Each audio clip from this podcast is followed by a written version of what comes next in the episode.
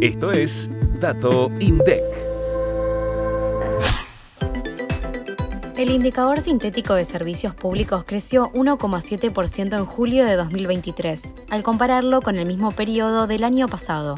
Cuatro de los siete sectores registraron variaciones positivas. El sector de transporte de pasajeros creció 13,7% y acumula su vigésima octava suba interanual consecutiva. A nivel de número índice, este sector ya está llegando a niveles similares a los registrados antes del inicio de la pandemia, en 2019. Recolección de residuos, telefonía y peajes fueron los otros sectores que tuvieron alzas con respecto a julio de 2022. Los tres sectores que exhibieron números negativos fueron transporte de carga con una caída de 16,4% interanual, servicio de correo con un 5,3% y electricidad, gas y agua con un 3%. Recordá que en el archivo anexo de cuadro web se puede consultar más información como por ejemplo la demanda de energía eléctrica, el consumo de gas natural, el agua entregada a la red, el transporte de pasajeros, los vehículos pasantes pagos por peajes y las líneas activas, llamadas y acceso a banda ancha móvil.